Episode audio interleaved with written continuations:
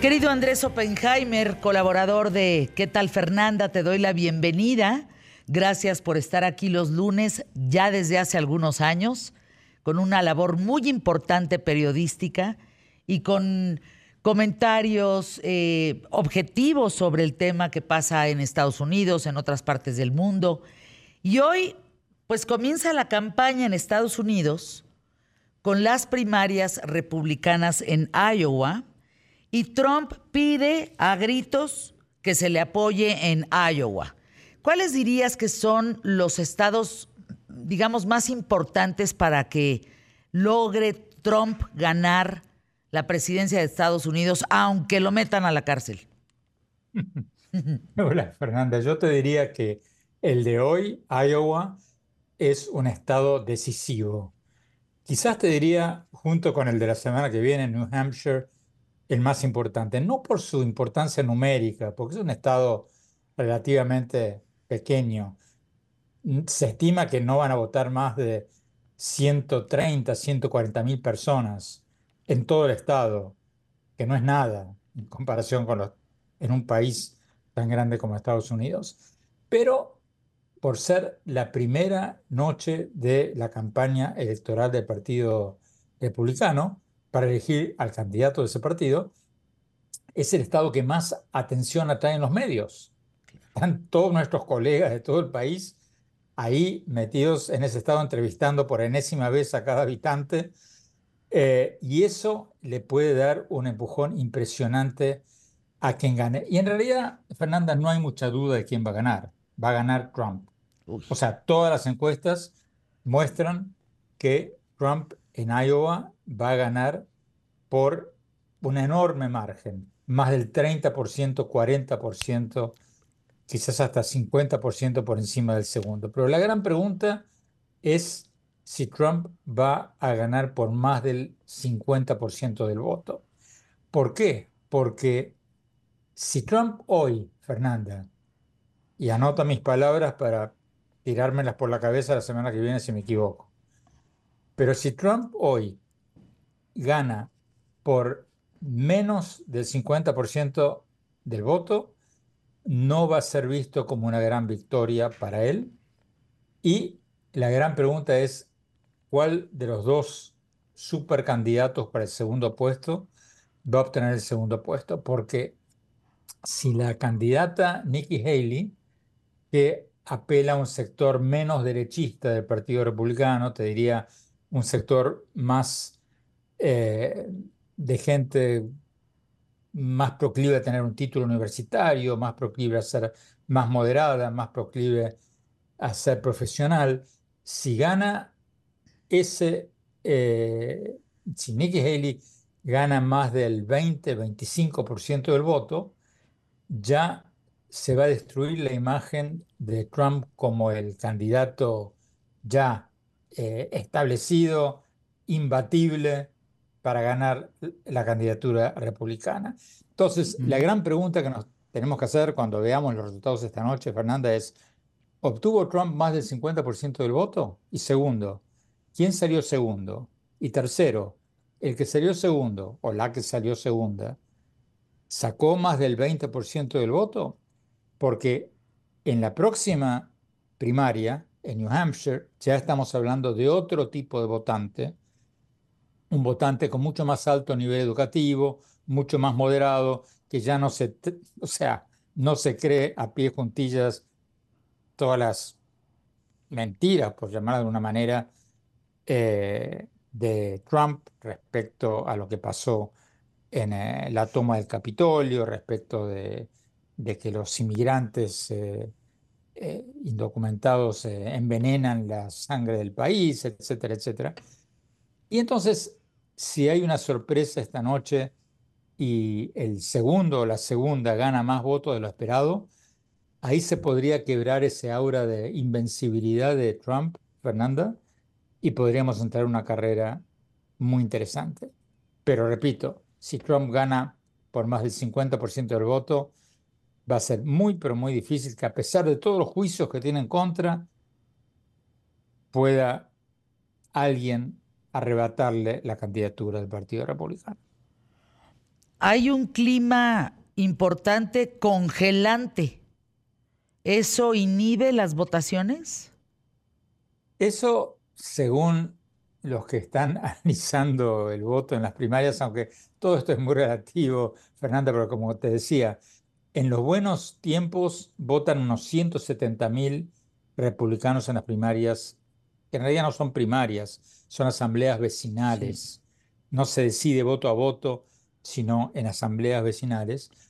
Eh, hoy, con el frío que hace ahí, con suerte van a ir 120 mil, 130 mil, y eso, según los opinadores locales de Iowa, podría beneficiar a Trump, porque tiene a los electores más enfervorizados, más entusiastas, eh, sus adversarios o sus críticos los pintan como un culto, y bueno, los miembros de un culto tienen probablemente más eh, entusiasmo como para salir a votar a pesar del frío que quienes dudan, quienes no están muy seguros por quién votar. Eh, Andrés, a ver, ¿cuál es la diferencia entre una primaria y un caucus? Una primaria es tú eres miembro integrante de un partido político, sales a votar, depositas tu voto, se cuentan los votos, el ganador es el candidato. Un caucus, tú vas a la noche, no durante el día, vas a la noche a la escuela primaria o secundaria cercana a tu casa, donde se realiza esta asamblea vecinal, se levanta el candidato de Trump, dice, tienen que votar a Donald Trump porque es el mejor pintarrajeado de todos. Eh, se levanta el, representante de la candidata Nikki Haley dice, tienen que votar por eh, Nikki Haley porque es una mujer que defiende estos derechos y los otros. Y después votan. Y los, el que gana esa asamblea vecinal, el que recibe más votos, bueno, ganó esa asamblea vecinal. Entonces, es un mecanismo muy raro, muy extraño. Y todo este mecanismo de elecciones en Estados Unidos, Fernanda, es, yo no me animo a llamarlo primitivo para no faltarle el respeto a una de las democracias más sólidas del mundo, pero raro, por decirlo de alguna manera, porque tú tienes un sistema en que los estados más rurales, con menos población, eh, algunos de ellos tienen las primeras elecciones primarias y de alguna manera deciden quiénes van a ser los candidatos de estados y del país en general. Andrés, escucha esta pregunta. No, no, no, no, no, no. A ver, Andrés, de, de los posibles próximos presidentes de Estados Unidos, los que van a entrar a la votación, solo conozco a Trump. ¿Quiénes son los otros? Y yo no votaría por Trump. Fíjate nada más lo que puede pasar en Estados Unidos, ¿no?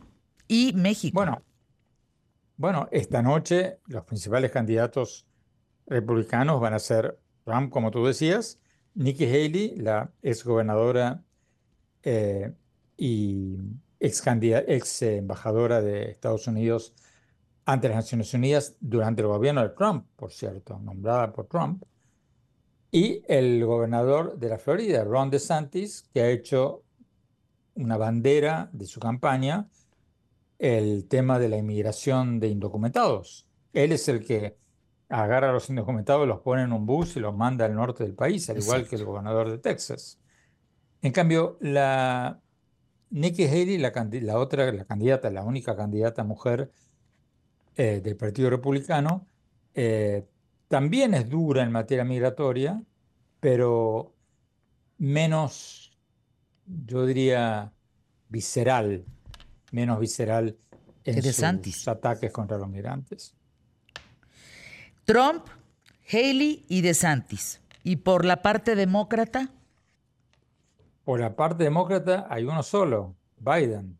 Y mientras Biden no se baje, va a ser muy difícil que aparezca otro, Fernanda, porque Biden es el presidente eh, y a menos que él mismo dé una señal que no va a dar si Trump es el candidato republicano. De manera que de alguna manera, indirectamente, Fernanda, lo que pasa esta noche también puede incidir en la campaña demócrata.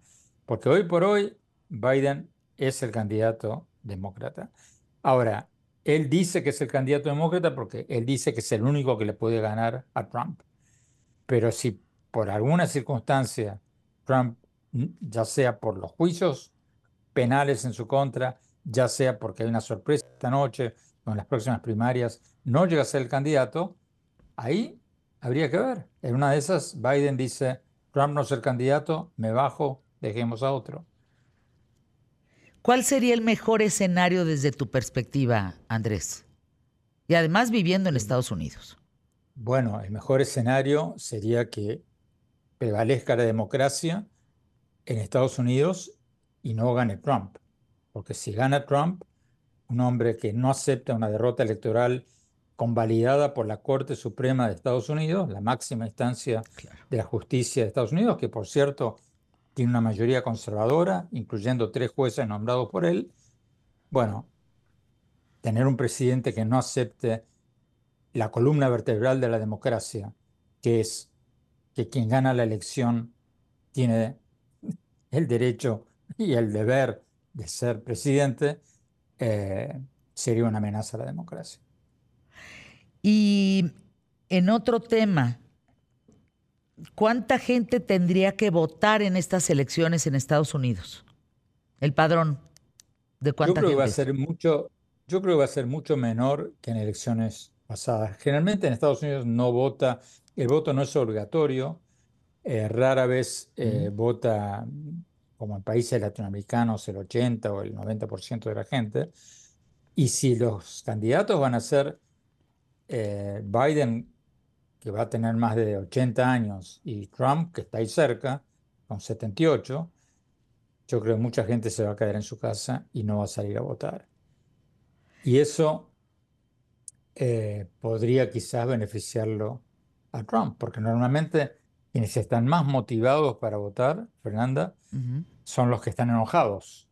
Si tú estás más o menos conforme con un gobierno y dudas y el candidato no te entusiasma demasiado, te quedas en tu casa. Pero si tú estás enojada, hay más chances de que salgas a votar. Eh, muchas preguntas. ¿Qué pasa con la expulsión de Colorado y Maine de Trump? Si llegara a ser condenado, tiene que abandonar las primarias, en fin, muchas dudas de parte del público más inteligente de la radio y la televisión en México. Por lo pronto y por tiempo, te mando un abrazo y estaremos el próximo lunes contigo, mi queridísimo gran periodista Andrés Oppenheimer. Gracias, Fernanda. Hasta siempre. Hasta siempre.